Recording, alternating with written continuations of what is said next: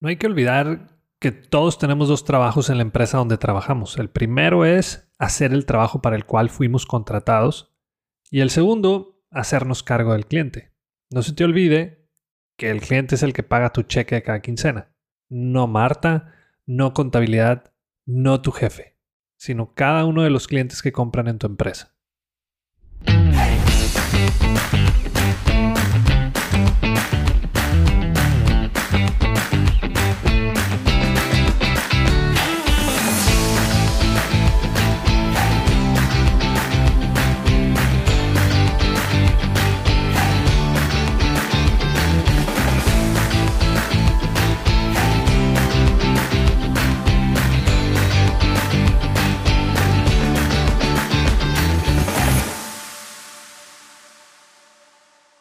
Bienvenido una vez más al podcast Bueno, Bonito y Valioso. Este es el episodio 108. Yo soy Daniel Rodríguez de la Vega, TED Speaker, conferencista internacional, fundador de Creces, host de este podcast y quiero enseñarte todo lo que sé sobre cómo encontrar tu valor en el mercado para que de una vez por todas dejes de competir en precio.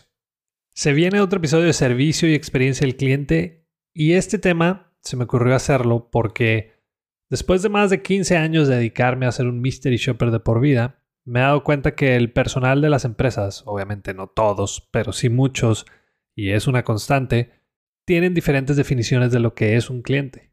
A pesar de que muchas de las empresas con las que he trabajado tienen en su misión y visión que lo más importante es el cliente, pues no coincide con el servicio que brindan. Y cada vez que trabajo con una empresa o que me contrata una empresa para que los apoye a mejorar el servicio y atención al cliente, primero hago un mystery shopper interno a veces hasta trabajo como personal en esa empresa y ahí me puedo dar cuenta de dónde puede estar el problema de un mal servicio al cliente. Por lo general, cuando me contratan para una capacitación en servicio y experiencia del cliente, quieren que solo el personal que atiende o que tiene contacto con el cliente tome la capacitación y ahí es donde les digo, mi recomendación es que todos formen parte de esta capacitación y ahí mismos me dicen, pero ¿qué tienen que ver las personas de producción o los de inventarios? Y yo, pues mucho, una empresa enfocada en el cliente no solo están enfocados las personas del área comercial o los de la primera línea, sino que el servicio y la atención es una filosofía que se vive internamente por todo el personal de la empresa. Es decir, si todo tu personal no entiende que forman parte fundamental de esa cadena de valor llamada servicio, pues les va a dar igual hacer su trabajo o no. Pero cuando haces tu trabajo, donde sea el área que te desempeñes, enfocado en el cliente, Ahí es donde empiezas a ver algo diferente en tu negocio y es cuando comienzas a desarrollar clientes leales con tu marca y con tu gente. Pero bueno, de lo que voy a hablar hoy es de las definiciones de cliente que tienen los diferentes departamentos en una empresa. Pero primero, vamos a las típicas definiciones. Estas son las que me dan las personas cuando tengo algún taller, pero lo que hago es les pregunto, ¿qué es un cliente para ti? Y esto es lo que me dicen. La definición más sencilla de cliente es una persona u organización que compra un producto o servicio de un negocio o una empresa. Otra es alguien que usa un producto o servicio en particular, sobre todo de una manera regular o frecuente. La tercera definición es una persona que recibe una hospitalidad o que es atendido por un profesional o un proveedor de servicio. Y la última definición es una persona que tiene una relación con una empresa o negocio, ya sea como cliente actual o posible comprador, y que puede proveer algún tipo de retroalimentación a dicha organización. Esas son las más comunes, pero como te decía hace ratito, cada departamento parece que tiene su propia definición de cliente y ahí te va con lo que me he topado en esas empresas que no les interesa ni tantito el servicio y la atención al cliente. Por ejemplo, algunos dueños de ese tipo de empresas me han dicho que cliente es una persona difícil que tengo que aguantar para que me ingrese dinero a la empresa.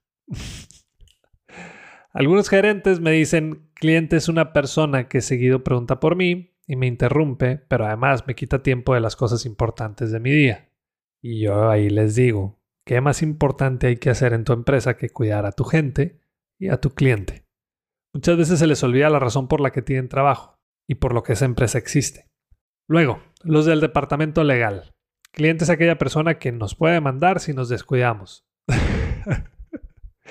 Luego, luego los ves a la defensiva y muchas veces son los encargados de que esas políticas contra los clientes existan. Y esas políticas, por lo general, lo único que generan es fricción con los clientes y por consecuencia son responsables de la pérdida de clientes.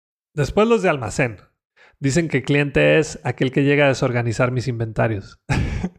y de verdad, me ha tocado ver a gente de inventarios que se molestan cada vez que un cliente solicita algún producto. Cuando les pregunto a los de producción, su respuesta es, ¿qué es cliente? Aunque no lo creas, eso, eso me han contestado. No tienen idea y ellos nomás están haciendo su chamba de producir.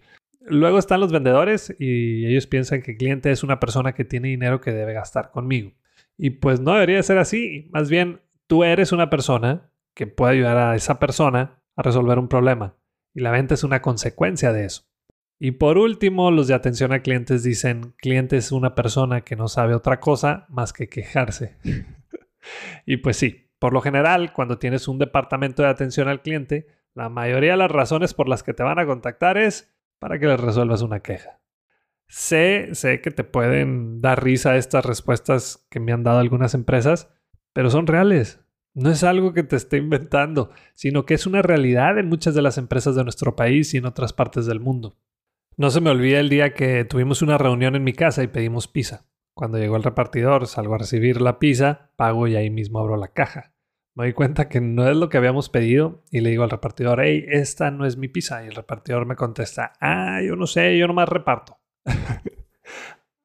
Ahí está un claro ejemplo de que esa persona no entiende de dónde viene su cheque cada quincena. Ahora, te pongo un ejemplo donde me fue muy bien.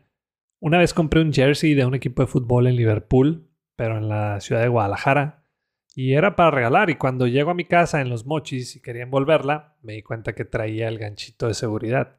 Entonces voy a la tienda Liverpool de aquí y le explico a la señorita del área de ropa deportiva lo que había pasado y me dice, no te preocupes, si quieres, déjame esa que traes y puedes tomar la que, la que está ahí. Es esa, ¿verdad? Y yo, sí, esa es. Y listo. no hubo necesidad de hablarle a alguien más, ni siquiera me pidió el ticket, tampoco me preguntó cuándo la había comprado. Fue fácil, sencillo y esa persona hace un muy buen trabajo. Me consta que Liverpool es una empresa enfocada en el cliente. No hay que olvidar que todos tenemos dos trabajos en la empresa donde trabajamos. El primero es hacer el trabajo para el cual fuimos contratados y el segundo, hacernos cargo del cliente. No se te olvide que el cliente es el que paga tu cheque de cada quincena. No Marta, no contabilidad, no tu jefe, sino cada uno de los clientes que compran en tu empresa.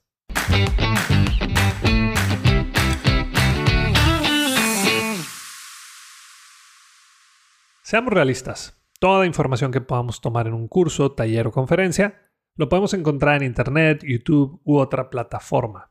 Pero, ¿cuál es la ventaja de pagar por uno de ellos? El tiempo. En otras palabras, la curva de aprendizaje es mucho menor y es por eso que diseñamos en Creces la videollamada mentoría. Es un espacio solo para ti, con herramientas, estrategias y tips que te pueden ayudar a cumplir el objetivo que traes de una manera mucho más rápida. Entra a crecesmx.com y en la sección de Aprendamos vas a encontrar la videollamada. Muchas gracias y continuamos. Y en este episodio volvemos con la sección de preguntas. La primera es de Gerardo. Daniel, subí mis precios hace un par de semanas y perdí algunos clientes. No me digas que la regué. Hola Gerardo, tranquilo. Y bueno, no sé por qué subiste tus precios, pero estoy seguro que tienes una razón de peso para hacerlo. Ahora, ok, te quedaste sin algunos clientes, que eso es lo que me estás diciendo aquí en la pregunta, pero se quedaron otros. Entonces, la primera pregunta es, ¿cuánto estás ganando con esos clientes y con el nuevo precio?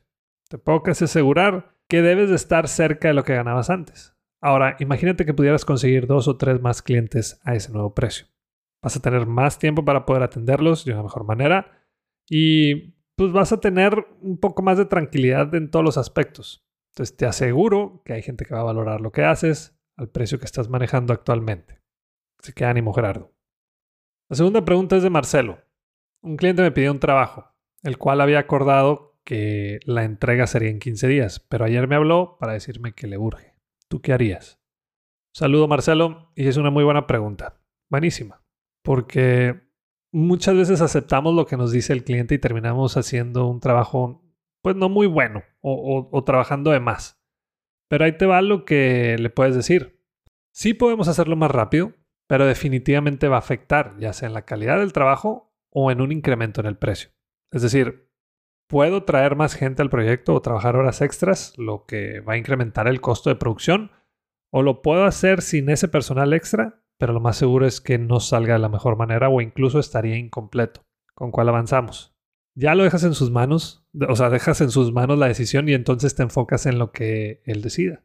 Ponte a pensar, Marcelo. En todos esos servicios express que a veces solicitas, muy cerca del 100% de las veces, hay un costo extra por, por ese tipo de servicios. Y no es que, que, que quieran aprovecharse de la situación, simplemente es necesario para poder brindarte un buen trabajo y un buen servicio. Y hasta aquí un episodio más. Si te ha gustado y servido este podcast y además quieres ayudarme a que más personas puedan cobrar un precio justo por su trabajo o servicio, que puedan vivir de lo que les apasiona y además encontrar su valor en el mercado, te pido de favor que te suscribas a este podcast, que le des clic en la campanita, que nos califiques con 5 estrellas en Spotify o que nos dejes una reseña en Apple Podcasts y que también compartas los episodios con tus conocidos y en tus redes sociales. Y la próxima vez que te digan por qué tan caro, muéstrate de acuerdo y acepta lo que vales con dignidad y seguridad. Si quieres saber qué contestar después, no dejes de escuchar bueno, bonito y valioso.